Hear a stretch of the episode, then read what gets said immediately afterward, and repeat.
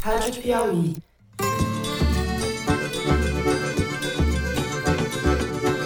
Olá, sejam muito bem-vindos ao Foro de Teresina, o podcast de política da revista Piauí. Eu acho impossível ele tirar a diferença numa semana, mesmo fazendo as loucuras que ele faz, as mentiras que ele conta.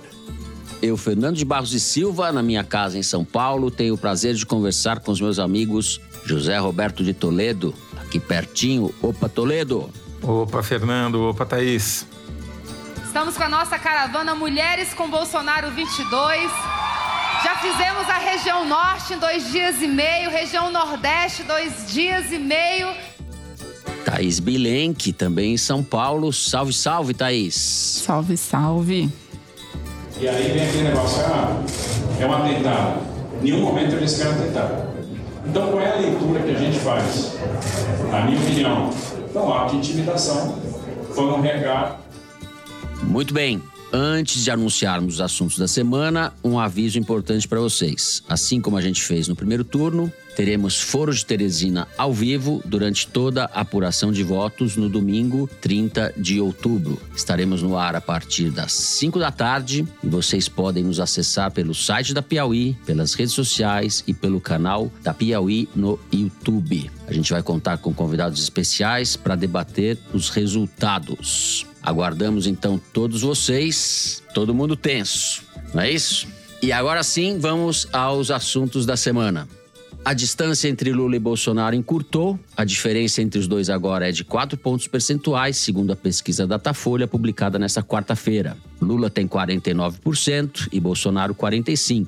Outros 4% dizem que votarão em branco ou nulo e 1% está, tipo assim, indeciso. Lula vence Bolsonaro por 20 pontos percentuais entre os eleitores mais pobres, aqueles com renda familiar de até dois salários mínimos. Essa diferença, no entanto, já foi bem maior. A recuperação relativa de Bolsonaro entre esses eleitores, que são praticamente metade do eleitorado total, tem a ver com a enxurrada de dinheiro que passou a jorrar dos cofres públicos depois do primeiro turno. Bolsonaro antecipou parcelas do Auxílio Brasil e do Vale Gás, antecipou o auxílio para caminhoneiros e taxistas, liberou 1 bilhão e 800 milhões de reais em empréstimos da Caixa Econômica para beneficiários dos programas sociais e liberou o Fundo de Garantia Futuro a ser recebido para financiamento da casa própria entre os mais pobres. A isso se soma a emenda constitucional que havia elevado para 600 reais o Auxílio Brasil até dezembro próximo e a suspensão de impostos que fez cair artificialmente o preço da gasolina. Está em curso um mega estelionato patrocinado com dinheiro público para reeleger o capitão. Nós vamos falar disso, se vai reeleger ou não, o Toledo vai dizer, no primeiro bloco. A seguir, no segundo, a gente vai tratar das dificuldades de Lula para ampliar seu eleitorado até agora. Nessa semana, o petista publicou a sua carta aos evangélicos, público em que Bolsonaro tem praticamente dois de cada três eleitores. Lula reafirmou o compromisso com a liberdade de culto e de religião e reiterou ser contra o aborto e a criação de banheiros unissex nas escolas. A enumeração dos tópicos que compõem a chamada Agenda de Costumes já nos dá uma ideia da enrascada em que o país se meteu. Esse gesto da campanha petista, tardio, segundo muita gente, se dá no momento em que Bolsonaro se vê acuado pela declaração a um podcast de que havia pintado um clima durante uma motociata nos arredores de Brasília, entre ele e meninas venezuelanas que tinham, segundo as palavras do presidente, de 14 a 15 anos. Para conter o estrago das acusações de pedofilia, Bolsonaro gravou um vídeo ao lado de Michele, no qual pediu desculpas e negou que tivesse considerado as jovens prostitutas, o que é mentira, ele considerou. Por fim, no terceiro bloco, a gente dá um giro pelo país para falar das eleições em alguns estados. Em São Paulo, o líder das pesquisas, Tarcísio de Freitas, anunciou que pretende adotar o mesmo modelo de Wilson Witzel na área de segurança, acabando com a Secretaria de Segurança Pública para dar ao chefe da Polícia Civil e ao comandante da Polícia Militar status de secretários. No Rio Grande do Sul, Eduardo Leite ultrapassou Onyx Lorenzoni e pode voltar ao Palácio Piratini. A Thais ainda vai comentar como anda o cenário da disputa no Amazonas. É isso, vem com a gente.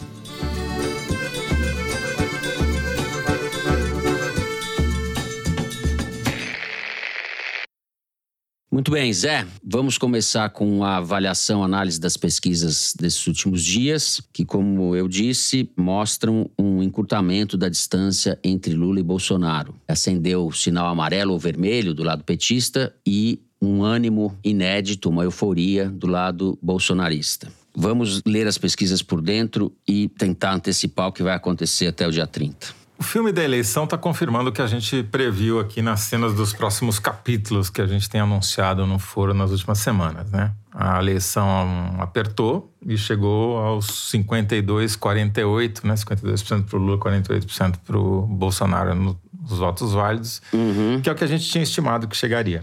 A gente previu essa aproximação do Bolsonaro baseado num único indicador, a melhora acentuada da avaliação do governo ao longo de outubro. Então, o ótimo e bom cresceu oito pontos em três semanas. Né? E essa melhora não é fruto só de propaganda vazia. Tem base no aquecimento do consumo que uhum. veio por conta de alguns fatores externos, mas principalmente por causa do estelionato eleitoral muito bem cronometrado pelo Paulo Guedes. Então, só desde o primeiro turno, você já elencou, mas eu vou repetir para as pessoas guardarem. Certo. Ele já antecipou o pagamento do Auxílio Brasil, ele incluiu mais 500 mil famílias no Auxílio Brasil, anunciou um programa de refinanciamento de dívidas dessas famílias. A Caixa Econômica Federal começou a depositar centenas de milhões de reais em empréstimo consignado lastreado no Auxílio Brasil e acabou de lançar esse programa de crédito habitacional baseado num FGTS que as pessoas nem receberam ainda. Se isso daí não é estelionato,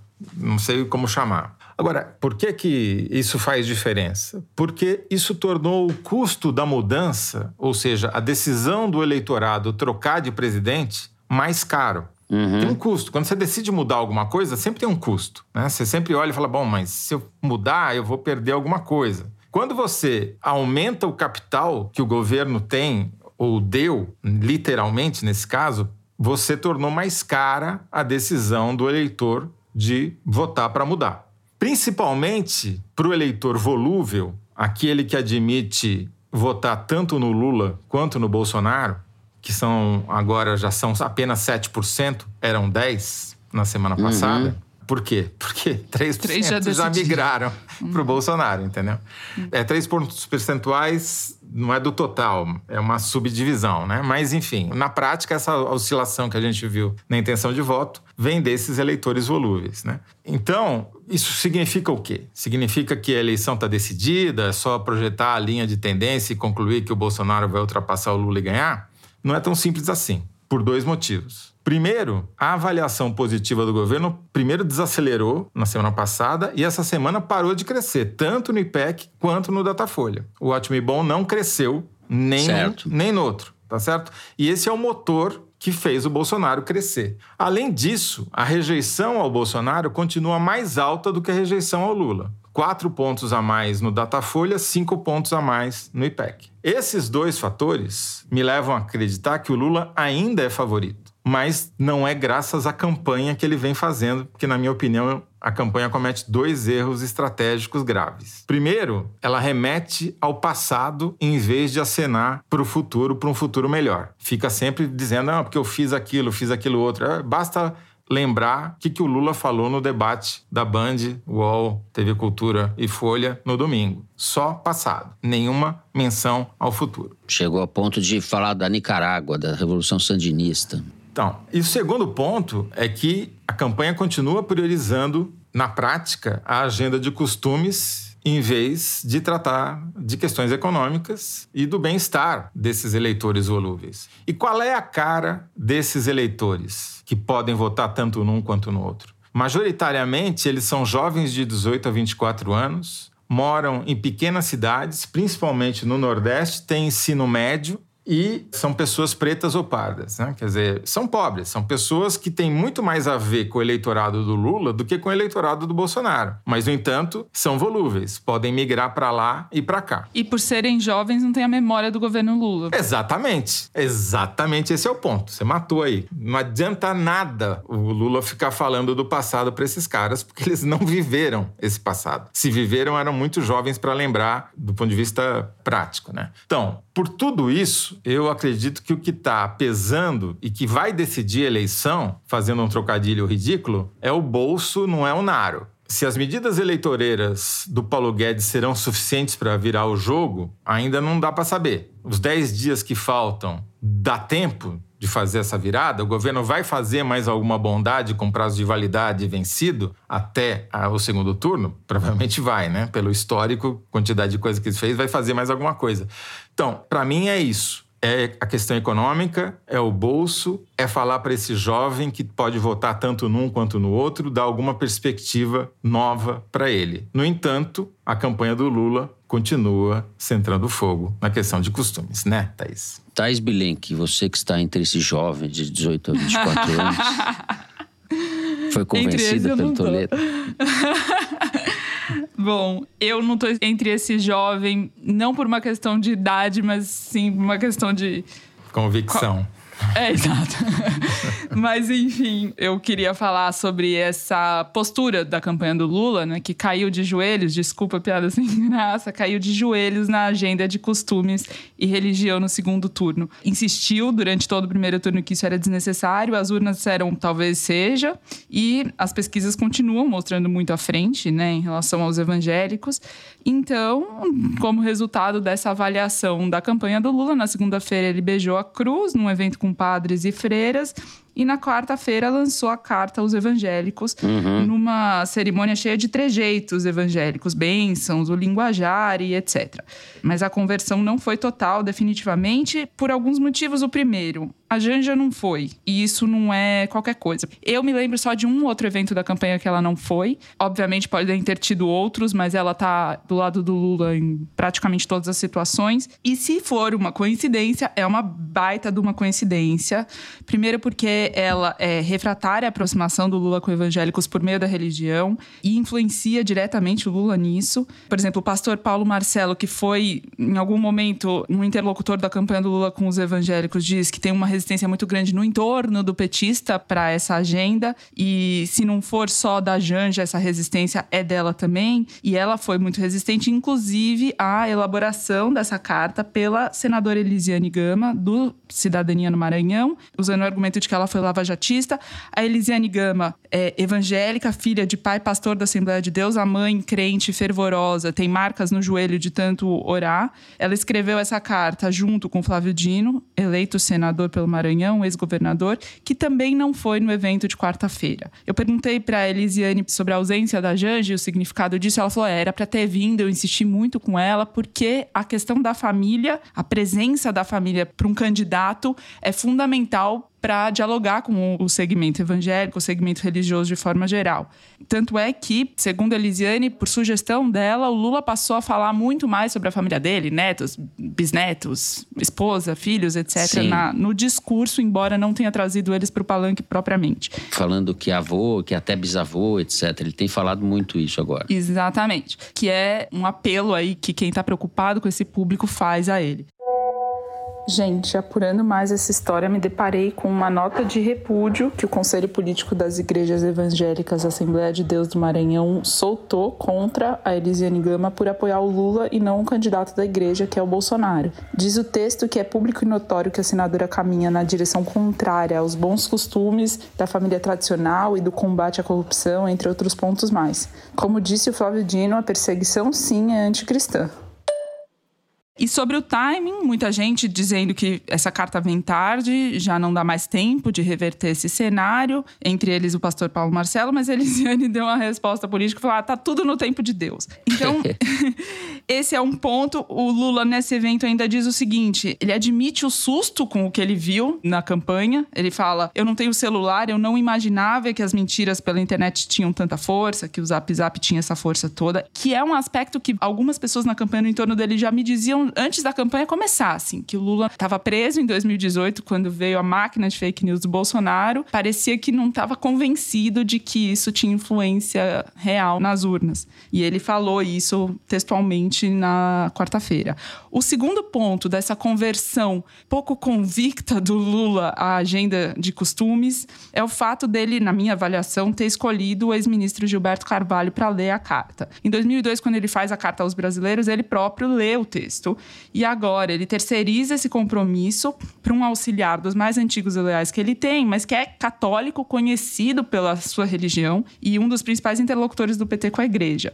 Não é por falta de evangélicos no palanque palanque do Lula. Só para citar duas, a Benedita da Silva, ex-governadora do Rio, e a Marina Silva, que estavam lá, inclusive nesse evento. Sim. Se ele quisesse terceirizar, já que ele decidiu que ele próprio não leria. E ainda tinha uma personagem lá aplaudida de pé, que é uma novidade na campanha do Lula, que é uma vereadora chamada Ava Santiago, do PSDB de Goiânia, filha de pastor, e fez um discurso muito certeiro para o público evangélico, falando: faça um apelo aqui, porque crente gosta disso, é de apelo, e enfim. É, essa vereadora é uma liderança tucana em Goiás. Não existe mais quase liderança tucana, mas ela é de fato uma liderança lá na região e vem se projetando ao longo dessa campanha, né? Ela, ela se colocou contra o uso dos cultos por pastores. Fizeram proselitismo para Bolsonaro e isso repercutiu muito. Ela foi parar na televisão, etc. E ela é jovem. Ela tem 32 anos, aliás, 33, completados nesta quinta-feira. Ela fez um vídeo contra a Damares Alves, aquela fala da exploração Sim. sexual. Esse vídeo viralizou, isso projetou ela. Exatamente esse episódio. É, o discurso dela nesse evento do Lula era: graças ao senhor eu fui para a universidade, graças ao senhor a vida dos filhos e filhas de crentes melhorou. Então não é um discurso que se opõe à retórica do Lula. Na verdade, é um discurso adaptado para o público evangélico. Era uma boa alternativa que ele tinha. Ela declarou apoio a ele no primeiro turno, mas só apareceu no palanque agora, às vésperas do segundo. Bom, o resumo da ópera é: Bolsonaro está com um desempenho bem mais eficiente, ao que parece, e as- os números confirmam isso, em relação ao seu eleitorado vulnerável, que são os mais pobres. Um problema que a gente vê na campanha do Lula é que os candidatos que começam com recall muito alto, não só o Lula, o Haddad em São Paulo, o Álvaro Dias no Paraná, eles tendem a fazer uma campanha de espera, uma campanha meio passiva. E o fruto disso é que eles não ganham nenhum eleitor novo. Terminam ou menores ou, na melhor das hipóteses, como é o caso do Lula, igual ao que começou. Porque não joga para frente, fica jogando para trás, né? A tendência natural não é uma estupidez. Não, é natural fazer isso, porque afinal de contas o cara já começou alto porque ele é conhecido, ele tem um reconhecimento. Então ele fica apostando nisso o tempo todo. Só que o que acontece é que quando você tem contra você a máquina, que é o caso especificamente do Lula, a eleição não é igual de 2006, quando o Lula era governo. O governo agora está do outro lado. E ele tem instrumentos, como acabamos de enumerar aqui, são muito poderosos. Eles usaram isso mais, eh, melhor do que qualquer outro governo usou no passado, com um timing perfeito. Vai ser um desastre depois. Aliás, o que me conforta é isso. Se você olha o que aconteceu com o governo Fernando Henrique em 98 e com o governo Dilma em 2014. Né? Quando você tinha uma eleição de mudança, que na última hora deixa de ser uma eleição de mudança, que o eleitorado se conforma com aquela situação porque o preço da mudança fica caro e a fatura chega imediatamente depois. né? Perfeito. Isso não me conforta de qualquer forma, mas a isso se soma toda a máquina de manejo da máquina de fake news e das redes sociais, que, mais uma vez, como era bola cantada e vocês falaram, o bolsonarismo opera muito melhor do que o PT. E opera, inclusive, de dentro do palácio. Vamos encerrar o primeiro bloco do programa por aqui. No próximo, a gente vai continuar falando da campanha do Bolsonaro. A gente já volta.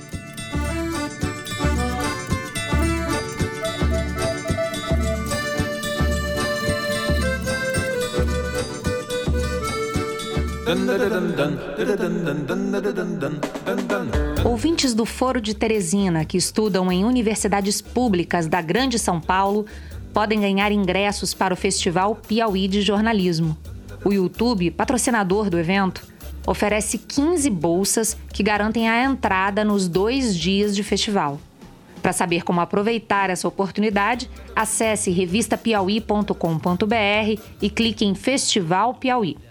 O festival acontece no fim de semana dos dias 3 e 4 de dezembro, com patrocínio do YouTube e apoio da Cinemateca Brasileira e da Associação Amigos da Cinemateca. Até lá!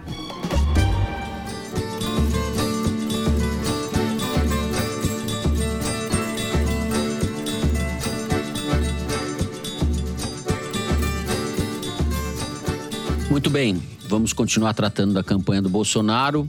Além de todas as medidas na área econômica que eu mencionei na abertura e o Toledo reiterou no bloco anterior, o Bolsonaro tem feito uma campanha muito forte no público evangélico, entre os pastores e muito pulverizada. Isso tem um efeito muito grande. E tem usado ainda mais a participação da Michelle na campanha, né, Thaís? Você acompanhou, salvo engano deste apresentador, um evento da Michelle quarta-feira com mulheres em São Paulo. A Michelle tem viajado vários estados no Nordeste, especialmente, para tentar diminuir a diferença do Bolsonaro para o Lula lá. E aqui em São Paulo, ela veio na quarta-feira fazer um evento com o Tarcísio de Freitas, que é candidato a governador do Bolsonaro. E se o evento do Lula na quarta de manhã, também em São Paulo, aconteceu numa sala de hotel com alguns pastores e alguns dirigentes políticos, na quarta-feira à tarde, esse evento do bolsonarismo mobilizou um grupo grande de eleitoras, sobretudo mulheres, fervorosas, muito bem arrumadas, todas com uma preocupação estética, assim, na fila lá fora, isso chamou a atenção, a preocupação em estar bem apresentadas. Era o evento Mulheres com Bolsonaro, e eu conversei com várias delas na fila, e aposentada, empresária do agro, dona de casa, todas elencam os mesmos atributos para explicar a admiração que elas têm pela Michelle e o apoio que elas dão ao Bolsonaro. Para Michelle, sempre. Primeira coisa, linda e segundo, defende a família. A estudante Andressa Pereira, por exemplo, de Marília, 16 anos, disse que nem ficou sabendo da história do Pintou um Clima. Uma amiga dela, Ana Binato, universitária, tentou ainda fazer uma, arriscou uma explicação para o que, que ele quis dizer e tal. Enfim, lavando as mãos totalmente do Bolsonaro nesses episódios em que ele revela sua visão de mundo. Eu conversei com a Belinda Mandelbaum, que é chefe do Departamento de Psicologia Social e do Trabalho do Instituto de Psicologia da USP, para entender como é que o Bolsonaro tem adesão com a retórica dele e com a atitude dele. Primeiro, esse episódio do Pintou um Clima, no entendimento da Belinda, revela especialmente quem ele é, né? Segundo ela, foi um grande lapso, um grande ato falho, porque ele vê adolescentes arrumadas uhum. na rua estão se oferecendo sexualmente. É a visão de mundo dele, porque elas, na verdade, estavam num concurso de beleza. E se são venezuelanas, daí ele faz a, a, a ginástica retórica dele para dizer que então prostituição de menor de idade é produto da esquerda e do comunismo. Faz parte dessa tentativa de associar a esquerda à depravação moral, sexual, qualquer tipo de depravação. Mas como é que isso gera adesão na população? A pergunta que eu fiz para ela. Bom, a Belinda estuda famílias, né?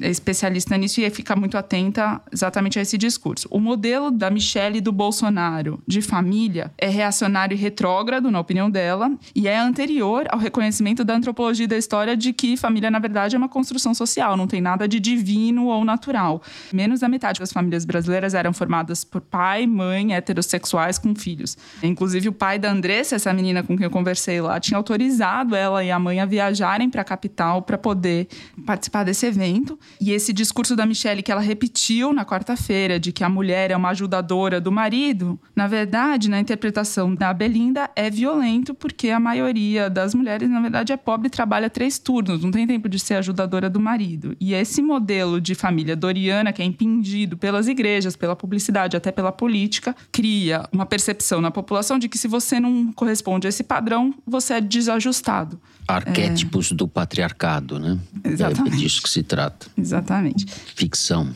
E para Belinda, esses arquétipos fazem boa parte da sociedade voltar por culpa, culpa de não atender a esse modelo e por idealizar esse modelo que não atende. É uma população em boa parte que não gosta de ser pobre, que não gosta da sua realidade cotidiana, prefere se espelhar nessas figuras idealizadas, frente às quais se sente culpada, mas também inspiradas, quer dizer, um quase um refúgio infantilizante, né? Uma regressão, porque, por exemplo, a, a Michelle constrói a figura dela com aquela memorável fantasia de Branca de Neve, ao lado de quem? Da Damares Alves, claro. No fundo, no fundo, Bolsonaro, a Damares e os seus defensores da família cristã brasileira, eles não têm nada do que eles pregam, né? O Bolsonaro está no terceiro casamento, o filho do segundo casamento nem tinha um casamento ainda quando nasceu.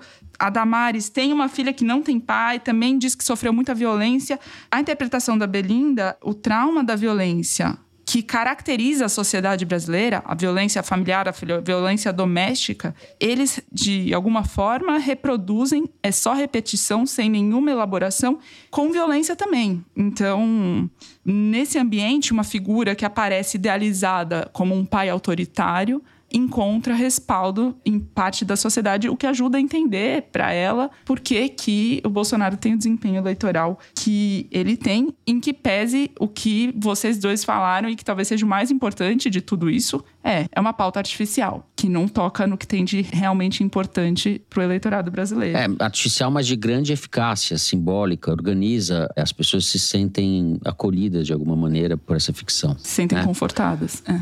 Zé, você como bom representante da família patriarcal brasileira. Sim. Eu que não tenho filhos, casei três É. vezes. né? O que, que eu acrescentaria à exposição excelente que a Thaís acabou de fazer? O bolsonarismo domina as plataformas digitais de uma maneira que o PT e a campanha do Lula nem sequer sonham em fazer. Isso não é de agora. Isso vem de há muitos anos, vem de antes da campanha de 2018. Eu fiquei chocado ao ser lembrado pela Thaís hoje de que o Lula não tem celular. Se você não tem celular, você não está mergulhado dentro das, Das redes. e de tudo que ela tem de ruim. Portanto, você não tem noção do tamanho do problema. Né? Eu pedi para Arquimedes fazer um levantamento para mim da diferença de penetração do Bolsonaro e do Lula nas redes sociais, por rede, para mostrar como é diferente. Então, no Facebook, que é onde talvez o Bolsonaro tenha começado isso, e a gente tem exemplos. O Ceará, o deputado federal mais votado, foi um garoto que em 2018 já tinha sido eleito deputado estadual e que antes disso era um youtuber que tinha a pretensão de ser um Whindersson Nunes e que não deu certo. Eu entrevistei ele na campanha de 2018 ainda, e ele não era nada. Começou a fazer vídeos no Facebook apoiando o Bolsonaro. Os vídeos tiveram milhões de visualizações. Ele percebeu que essa nova carreira dele abandonou a faculdade de economia, abandonou até os planos de se tornar policial militar e entrou pela política e vai parar em Brasília o ano que vem. né? E vai dar o que falar, porque ele, ele é do balacobaco como outros também se projetaram pelas redes. Mas voltando aqui ao Facebook do Bolsonaro.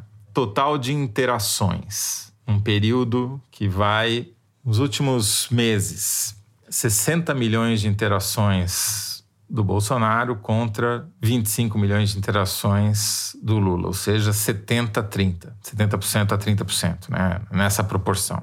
Aí você pega o Instagram, é dois terços, 33% de interações do Lula, 66% de interações do Bolsonaro. Só vai mudar no Twitter. E é engraçado, porque no Twitter tá dando 52 a 48 para o Lula. Eu poderia dizer aqui que descobrimos uma técnica revolucionária de medir a intenção de voto De através voto. do Twitter, mas é apenas coincidência, tá certo? Não vamos ganhar dinheiro falsificando dados. Bom, isso sem falar do WhatsApp? Das redes bolsonaristas no WhatsApp, que são mais difíceis de medir, que a Palver lá Mas é, são bem avalia e lá né? também o- são muito importantes, são muito mais difíceis de saber o que está acontecendo e que a gente sabe que a interação do Bolsonaro, pelo menos nos grupos públicos monitorados pela Palver, por TSE, é, é significativamente maior que a do Lula também. Então, não é uma coisa que foi construída ontem, nem anteontem, nem em 2018. Ela foi construída com muita antecedência. E faz muita diferença o tempo que você tem de permanência nas redes. Desde quando você vem. Esse histórico faz diferença. Todos os candidatos a deputado que tentaram criar uma rede social para se eleger este ano não tiveram sucesso. Só tiveram sucesso aqueles que já tinham construído isso com muita antecedência. Né? Então, essa visão imediatista da esquerda, utilitarista da rede, é que ferra tudo, porque não é assim que as coisas funcionam. Nesse aspecto, o bolsonarismo tem uma compreensão muito melhor de como atuar nas redes. Mas não é só isso. Eu acho que o Carlos Bolsonaro provou está provando nessa eleição que é um marqueteiro dos mais competentes. Mas é. Chegamos a Mas esse é, dia. porque ele é o arquiteto de toda essa estratégia, ele que começou isso lá atrás, e não se atém apenas a isso. Eu estava lá no debate da Band, ele deu um show no debate. Ele mudou 180 graus a atuação do pai no meio do debate. Ele gesticulava, dizendo para onde o pai tinha que andar, o que, que ele tinha que dizer, fazia assim com os dedos, o um indicador sobre o outro, girando para ele mudar de assunto quando ele começava a falar de alguma coisa que não interessava, mandava ele parar de falar para controlar o tempo. Enfim, ele uhum. dirigiu o pai como um ator no palco e virou. Né? O Bolsonaro perdeu para o Lula claramente o primeiro bloco, o primeiro confronto direto entre eles. O segundo bloco foi dos blocos dos jornalistas ali, não, não apita muito. E no terceiro, ele massacrou o Lula. Deixou o Lula falando de Nicarágua, Petrobras e corrupção, que é tudo que o Lula não deveria falar. Para piorar ainda mais, ficou cinco minutos no monólogo no final, porque o Lula queimou mais, seu tempo falando é, bobagem. E o, ele teve a última palavra sem o Lula poder redarguir. E tudo isso, eu estava lá, foi obra do Carlos. Então, isso faz diferença numa reta final de campanha. Né? É, não tem ninguém na campanha do Lula que tenha o poder que o Carlos tem sobre o pai. Ninguém é tão respeitado pelo Lula a ponto de seguir as orientações como o Bolsonaro segue do Carlos, entendeu? Isso até vazou num vídeo antes de começar o debate, quando o Lula sobe no palco e o fotógrafo que o acompanha há muitos anos começa a orientá-lo para que câmera ele tinha que olhar, o que ele tinha que fazer, e ele, como tem muita intimidade com o fotógrafo, faz uma piada diz: pô, você não entende porra nenhuma. E aí os bolsonaristas pegaram esse vídeo e viralizaram mostrando que o Lula não respeita as pessoas. Na verdade, ele estava sacaneando, estava fazendo uma brincadeira, mas até isso teve nesse debate, né? E a gente vê pelo Datafolha que embora tenha dado um empate na avaliação de quem ganhou, teve mais mudança de voto de gente que votava no Lula e mudou de voto do que o contrário. Especialmente entre quem assistiu o debate até o final, porque essa virada do Bolsonaro aconteceu no final. Sim, mas o debate foi cedo, né? Começou às oito, então acho que tinha mais gente no final do que costuma ter nos debates que terminam uma hora da manhã. Mas a audiência foi mais baixa, né? Mais baixa, não, mas. Não, não, não significativamente não, porque nesses casos a audiência no YouTube é tão ou mais importante do que a audiência. No Ibope foi pouquinha a diferença e no YouTube bateu recorde de audiência. É, e sem falar na presença do Moro, né? Nessa nova fase da relação entre Moro que e Bolsonaro. ridículo, pelo amor de Deus. É... Papagaio de pirata do Bolsonaro. Papagaio de pirata, mas emplacou uma pergunta, né? A pergunta sobre a transferência do Marcola para presídio federal em 2006. Depois, na entrevista que o Bolsonaro dá no final, quando perguntam para ele qualquer coisa, ele fala: Moro, fala aqui. Aí o Moro repetiu exatamente a pergunta como ele tinha formulado. Uma nova tentativa de sociedade dos dois, né? Da pauta de costumes que o Bolsonaro representa com o pauta anticorrupção que o Moro representa, sabe-se lá como, mas representa. É, e ele fechou o círculo, né, do ponto de vista dele, voltou ao lugar de origem. Isso tudo que vocês falaram nesse bloco me fez lembrar de um ensaio que saiu na Piauí, foi publicado num livro que chama Pequenos Fascismos, Grandes Negócios, Bolsonarismo como Empreendedorismo. O Bolsonaro está conectado nessa mentalidade de que é cada um por si, a gente tem que vencer, etc. Em tudo isso que vocês estão falando, vocês falaram essa mentalidade do empreendedorismo completamente selvagem, dessa coisa sem amarras. Você vai pro garimpo, você acelera, você faz isso, faz aquilo. O Bolsonaro parece que está conectado com a dissolução da sociedade brasileira, sabe? Ele está dando uma resposta para essa sociedade continuar olhando para frente, mesmo que ela esteja se desmanchando. Essa é a impressão que eu tenho. Ele oferece essa perspectiva para as pessoas, para o futuro. E talvez o Lula não ofereça mais, né? Temos que ficar um pouco pessimista demais aqui. O Toledo fez um, uma ressalva otimista no, no primeiro bloco, dizendo nem tudo está perdido, Lula ainda é favorito. Vou deixar essa fala claudicante e sombria, ao contrário da fala do Toledo, que foi límpida e otimista no final. Já fui acusado de tudo, mas de otimista é a primeira vez. Não, já te acusei outras vezes, Olha, a cada seis essa meses. Eleição... Quando... Essa eleição está quebrando todos os paradigmas desta bancada e deste Brasil. Todos os paradigmas. é. Bom, a gente vai encerrar então o segundo bloco do programa por aqui. Vamos direto para o número da semana, estatística retirada da sessão Igualdades do site da Piauí. Pode falar, Mari, qual é o número?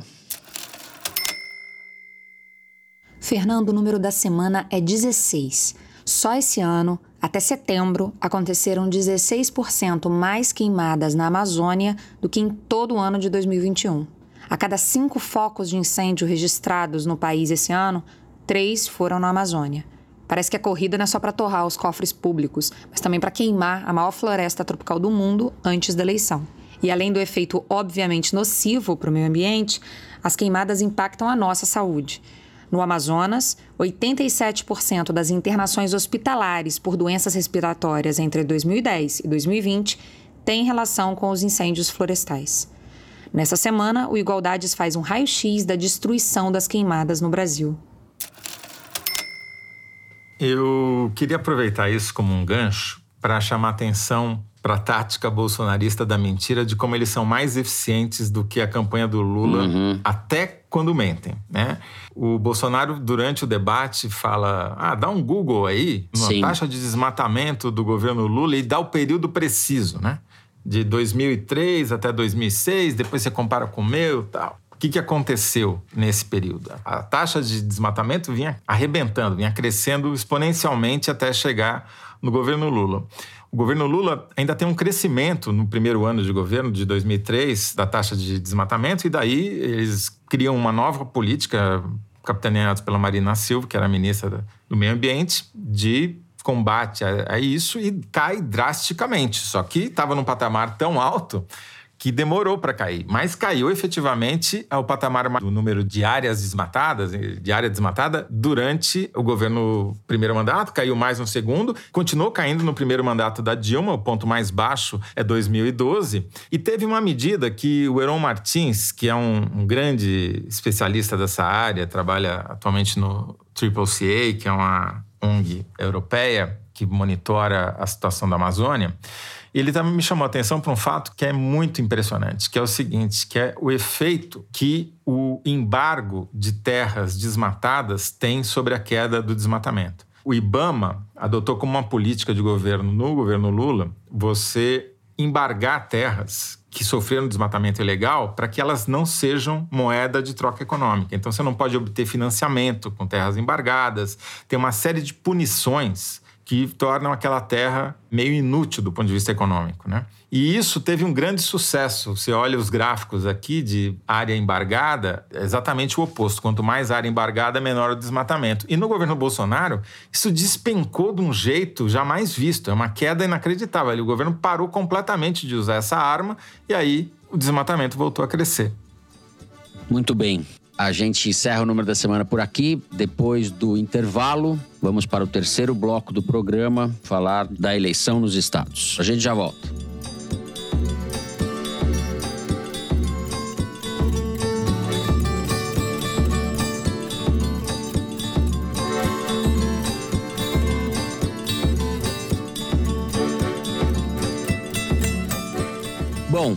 Na segunda-feira, houve um tiroteio em Paraisópolis que interrompeu a atividade de campanha que o Tarcísio de Freitas fazia lá na favela. A campanha dele, ou os seguidores do Tarcísio, logo venderam a versão de que teria sido um atentado. Não há indícios de que tenha sido um atentado. O tiroteio não se deu onde o candidato estava.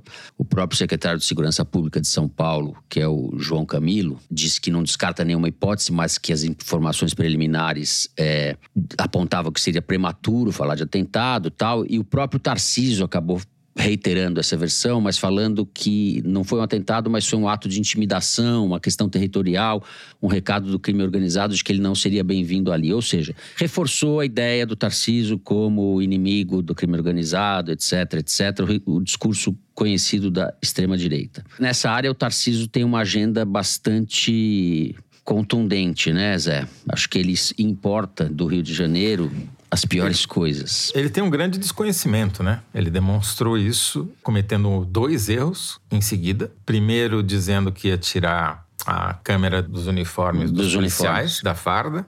Depois voltou atrás, porque os estudos internacionais mostram que isso diminui a violência policial, sendo que não precisava fazer, fez isso para puxar o saco dos policiais, não precisava puxar o saco dos policiais porque ele já tem o voto dos policiais. Depois complementou a bobagem dizendo que ia acabar com a Secretaria da Segurança Pública e fazer como no Rio de Janeiro, certo. onde o chefe da polícia tem status de secretário de Estado e tem acesso direto ao governador para diminuir a burocracia, blá, blá, blá.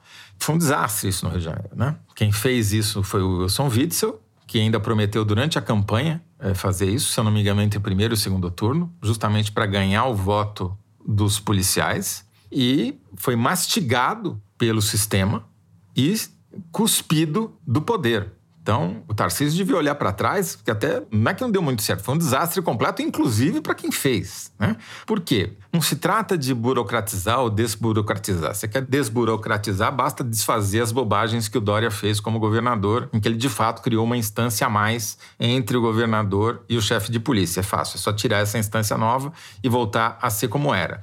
Por que, que existe uma Secretaria de Segurança Pública? Ela foi criada no começo do século XX no estado de São Paulo. Daí teve ali uns interregnos que ficou sem, mas foi retomado ainda na primeira metade do século XX. Você vai dizer, acha que São Paulo tá bom, Bom, São Paulo está muito melhor que o Rio de Janeiro, né? Em termos de segurança, não dá para comparar. Então, você vai pegar o pior modelo uhum. e aplicar aqui. O problema não é ele ser carioca, o problema é ele ser bolsonarista. E isso prova que não existe bolsonarismo moderado, só existe bolsonarismo. Né? Porque as piores ideias se mantêm e são replicadas. O problema disso é você tirar o controle sobre as polícias. Claro. O que ele é está propondo, imitando o péssimo exemplo fluminense, é dar autonomia para a Polícia Civil e para a Polícia Militar, primeiro perder completamente a coordenação entre elas, que é um, a pior coisa que pode acontecer, né? Você ter duas forças de segurança atuando independente uma da outra sem saber o que a outra está fazendo. Segundo, você está tirando uma instância, que é o secretário de segurança, que é quem fiscaliza as polícias, quem adota políticas que sejam pró-sociedade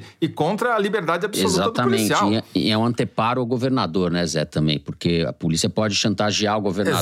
Exato, é, é a função é. do ministro da Defesa. Por isso que o ministro da Defesa tem que ser um civil e não um militar. Exato. Ele tem que ser comprometido com a sociedade, não com o corporativismo. Então, é claro que se você não tiver um secretário da Segurança, você não vai ter câmera na farda do PM, porque o chefe deles vai dizer: não, não precisa. O governador vai falar o quê? Vai bancar? Não vai. Obviamente que não vai. E não apenas tem todos esses efeitos, não é o que está previsto na Constituição. A Constituição determina a integração das polícias. Mas, verdade seja dita, o Márcio França, quando ainda era pré-candidato a governador, fez o mesmo aceno de tirar a Polícia Civil da Secretaria de Segurança Pública e passar para a Secretaria de Justiça, numa tentativa também de acenar para os policiais. Então, puxa-saquismo de policial não é prerrogativa exclusiva do Tarcísio. É uma tendência do bolsonarismo a qual até candidatos de fora tentam pegar carona para surfar na onda bolsonarista. Polícia sem fiscalização, sem supervisão, vira milícia. É o que aconteceu no Rio. Vira parte do crime, vira parte do problema, não parte da solução. Né? Então, é a pior coisa que você pode fazer, essa proposta do Tarcísio. Tanto que ele recuou, né? Porque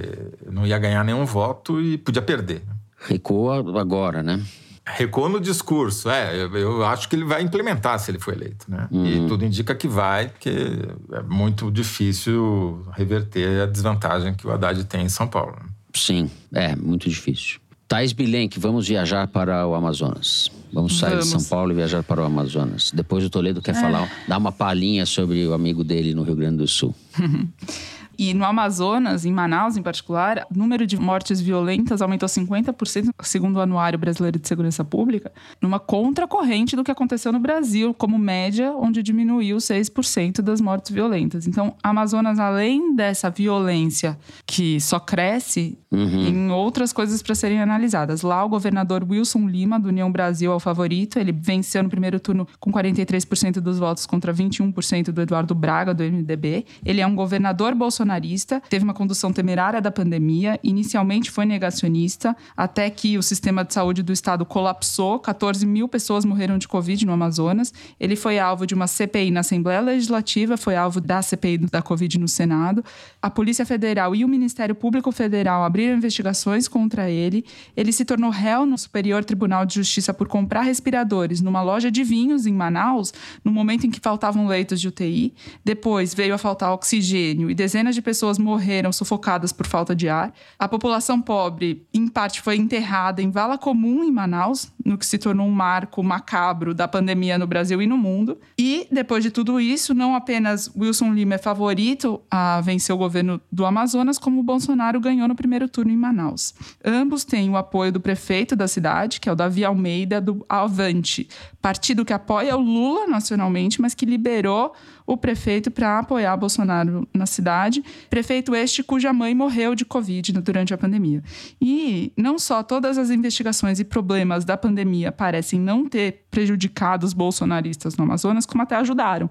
O deputado estadual Fausto Júnior, que foi uma das principais lideranças da CPI estadual da Covid no Amazonas se elegeu deputado federal com o apoio do Wilson Lima, que em tese ele investigou na CPI, e pelo próprio partido dele também. Tudo isso mostra uma mudança importante do comportamento eleitoral de Manaus. O PT ganhou as eleições presidenciais na capital desde 2002.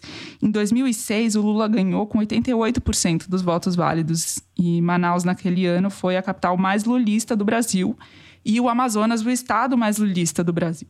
Esse cenário de vitórias do PT se repetiu até 2018. Bolsonaro ganhou em Manaus com 57% dos votos no primeiro turno e 66% dos votos no segundo turno. E agora, em 2022, no primeiro turno, Bolsonaro fez quase o que ele fez no primeiro turno de 2018, 54%. A oposição acusa o Wilson Lima de comprar apoio de prefeito com o uso da máquina, milhões em papel higiênico. O fato é, eu conversei com o Elton É um enfermeiro que estava na linha de frente durante a pandemia, no hospital onde as pessoas morriam sufocadas, e, e membro também da direção do PT de Manaus. Ele aponta algumas mudanças para explicar esse conservadorismo bolsonarista que se instalou na cidade. Primeiro, o crescimento dos evangélicos ocupando espaços antes ocupados pela Igreja Católica, a presença forte dos militares na Amazônia, muita desinformação, fake news sem contraponto, como ocorreu no Brasil de forma geral, e, enfim, apoio dos meios de comunicação do Estado, porque o Wilson Lima era apresentador de telejornal e tem feito uma posta de anúncios e publicidade do governo em pequenos blogs, enfim, nos comunicadores locais, que também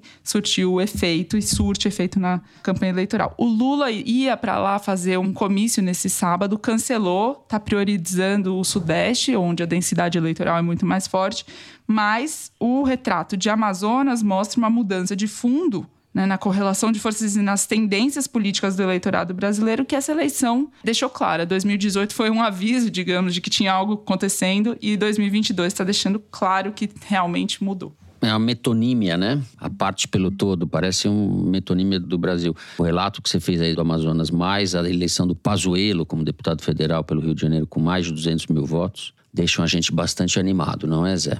Vamos para o Rio Grande do Sul? Não, o Rio Grande do Sul só tem que fazer um, um, reparo à minha fala da semana passada, quando eu falei que o governador poderia não se eleger por burrice política, não burrice, né? Por um ato de burrice política que foi é, não o apoio do PT.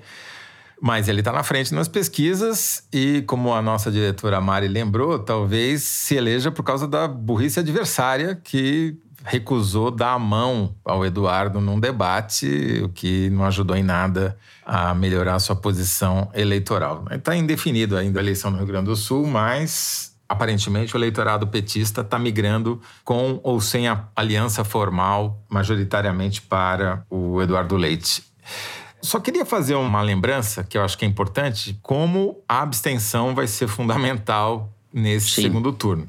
Por quê? Tradicionalmente, a abstenção no segundo turno é maior do que no primeiro turno, porque você não tem tantos candidatos pedindo para o eleitor comparecer à urna e trabalhando para o eleitor comparecer à urna. Não tem candidato a deputado federal, não tem candidato a deputado estadual, não tem candidato a senador, tem só metade dos candidatos a governador. Olhando o que aconteceu em 2018, estados onde não tem segundo turno para governador, aumenta ainda mais a abstenção. Então, para o Lula, é bom que tenha segundo turno na Bahia, é bom que tenha segundo turno em Pernambuco, mas é ruim que não tenha segundo turno no Maranhão, é ruim que não tenha segundo turno no Piauí, é ruim que não tenha segundo turno no Rio Grande do Norte e é ruim que não tenha segundo turno no Ceará, porque a tendência é aumentar a abstenção nesses estados. E vamos lembrar, a única região onde o Lula ganha do Bolsonaro, segundo essa última pesquisa do Datafolha, é o Nordeste né? Que nas outras o Bolsonaro está ou fora da margem de erro ou uhum. numericamente à frente, né? Em São Paulo tem segundo turno, pode ajudar o Bolsonaro. Em Minas não tem segundo turno, mas o Zema está super dedicado à campanha do Bolsonaro, né? E no Rio, que não tem segundo turno, enfim, o Bolsonaro já tinha tido uma vitória expressiva eh, no primeiro. Pode ser que no Rio uma abstenção mais alta eventualmente atrapalhe. Né? Muito bem, eu vou encerrar o terceiro bloco por aqui em modo abstenção. Acho que vou me abster eu. em modo abstenção, encerramos o terceiro bloco do programa. Vamos para o Kinder Ovo direto? Sem pausa, sem cafezinho, sem pausa pro xixi, vamos lá. Então pode soltar aí o Kinder Ovo. Semana passada quem ganhou fui eu, né? Uhum. Nem lembro quem que eu acertei. Foi você. Acertei o. Ah, o menino. Nicolas. É, o, o menino Nicolas, né? Vai lá.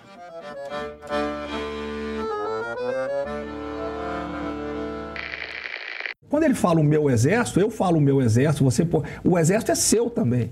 O exército é da, não é só o exército, as forças armadas são da nação. Então ele usa um termo que é o meu exército é o meu exército brasileiro. Não, e aí as pessoas, é, vamos dizer, distorcem essa fala como se fosse uma coisa de, posse, é, de possessão, né? É, é a, a, posse do. Não, não existe isso. Não existe diferença entre militar e civil. O que existe a diferença é entre ter competência... Quem é bolsonarista carioca é o Flávio Bolsonaro? Confunde muito aquela a questão da sociedade civil e acha que sociedade civil a outra é militar. Não, sociedade civil é aquela que não está no governo. Braga Neto? Ah. Isso foi por dedução, né? Porque eu nunca tinha ouvido o Braga Neto falar, né? Porque o cara não abre a boca, né? E quando abre é para falar bobagem. Não existe diferença entre civil e militar. Então abre mão da pensão, abre mão da sua aposentadoria especial, do seu cargo em, em comissão, seu salário dobrado. Ah, vai jogar vôlei em Copacabana, vai. General Braga Neto que é o candidato a vice do Bolsonaro, foi ministro da Casa Civil, ministro da Defesa, em entrevista ao jornal O Tempo de Belo Horizonte. Braga Neto, que se projetou para o país agora, se tornou conhecido como interventor no Rio de Janeiro, ainda sob o governo Temer, começo de 2018. Se dá para usar o clichê do ovo da serpente, esse é um dos casos típicos, né? O ovo da serpente, Braga Neto. Governo Temer, Braga Neto, aplaudido como interventor no Rio de Janeiro. Depois dessa demonstração de que o Toledo e os generais são íntimos. Toledo vai continuar com a palavra, além de ter acertado o Kinder Ovo, ele vai falar para vocês do Festival Piauí de Jornalismo que acontece na Cinemateca Brasileira em São Paulo. Diga lá, Toledo. Então, Fernando, mais uma vez convido os nossos ouvintes a participarem do festival, que está muito bacana o tema esse ano. É crise de credibilidade da imprensa, a dificuldade que a imprensa tem crescente no mundo inteiro de atingir um público amplo e competir com as plataformas digitais. E a gente está trazendo um painel bastante diversificado geográfica e etnicamente e também do ponto de vista de gênero. Uma das convidadas é a Ana Babinets, que é ucraniana, jornalista da Ucrânia, mora em Kiev vai ser entrevistada pela nossa Thaís Bilenque e pela Dorit Harazin. Ela trabalha no consórcio CCRP, que é o maior consórcio europeu de jornalismo investigativo, e está fazendo uma cobertura é, muito interessante da guerra na Ucrânia, praticamente de dentro das trincheiras, e vai contar para a gente o que é fazer jornalismo sendo alvo dos drones kamikazes do Putin. Muito bem, Thaís Bilenque. Preparada? Eu tô aqui treinando meu, meu ucraniano. Vou mandar um ucraniano lá. É, e esse é fato, ouvintes. Ela fala ucraniano. Pouquinho. Eu falo. Ela Eu fala. falo ucraniano. Bom, dado o recado, a gente espera vocês lá.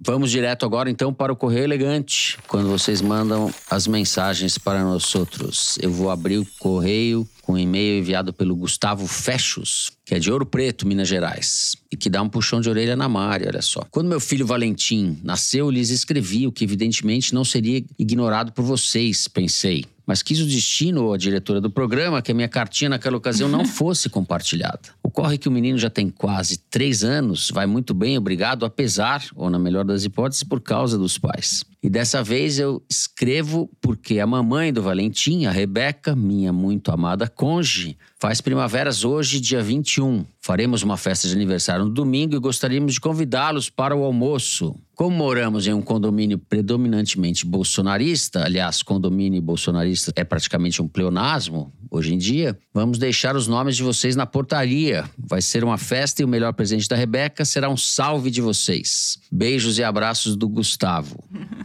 Salve, feliz aniversário. Feliz aniversário. Ele é de Ouro Preto, você vai lá. Toledo para dizer, olha, se vocês importaram da culinária paulista aqui, esse tutuzinho tá mais ou menos, não tá muito bom. Não, os mineiros aprimoraram em muito aprimoraram. a culinária paulista, né? Dos tropeiros paulistas, velho. Eu adoro esse orgulho dele, patriótico. Não, não é orgulho, é uma Matoneiro. constatação. Eu tô dizendo, os mineiros cozinham melhor aquilo que os tropeiros paulistas, por necessidade, tiveram que adaptar. Bom, parabéns pra Rebeca, né? Parabéns. Muito bem. Vou ler o e-mail da Caroline Salcedo, que é pediatra em Sorocaba. Eu não era muito fã de podcast, mas fui apresentada ao foro pelo meu marido Daniel e passou a ser um vício. Ele é intensivista, ou seja, trabalhou na linha de frente durante toda a pandemia, quando perdi meu pai por atraso na compra das vacinas. De 23, eu e o Daniel completamos 12 anos de casados e de 28 ele faz aniversário. Gostaria de aproveitar o espaço para declarar o meu amor a ele, além do orgulho por todo o trabalho realizado durante a pandemia, ainda que a sociedade pareça ter se esquecido do que aconteceu. Parabéns, meu amor. Se tiver ouvindo isso, vai ganhar uma assinatura digital da Piauí para continuarmos ainda mais bem informados. Por favor, mandem um beijo para ele e para as duas mini feministas que temos em casa, Letícia e Cecília. Embora odeiem ouvir o foro, já que tem 8 e 6 anos, tenho certeza que em breve farão parte do time aqui de casa. Bom, um beijo para Letícia e Cecília. Vão lá fazer outras coisas mais legais que vocês têm para fazer. Daniel, parabéns pelo aniversário, pelo trabalho e obrigada, Caroline, pela mensagem.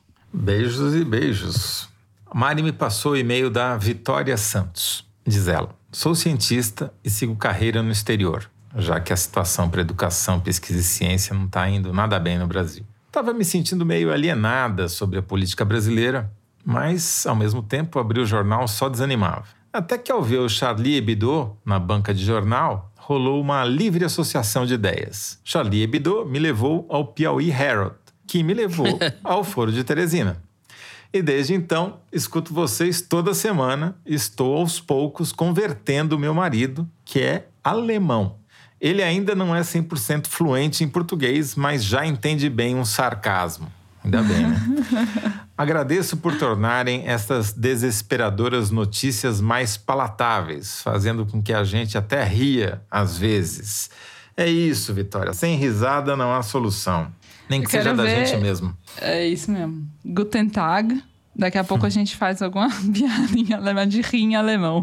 Exato. Vai ser meio difícil para mim, mas. Difícil rir em alemão. Muito bem, antes de terminar, eu quero mandar um beijo para a fonoaudióloga Kátia Freire, que mora em Portugal, para Raquel Bernardes, com quem a Kátia, que é minha amiga, encontrou, que é fono, que morava em Campinas e aí mudou para Guimarães, em Portugal, e é ouvinte assídua do programa, e a Flora Vezar, fisioterapeuta também, que mora no Porto, Portugal, e que não perde nenhum programa. Para as três, então, um beijo.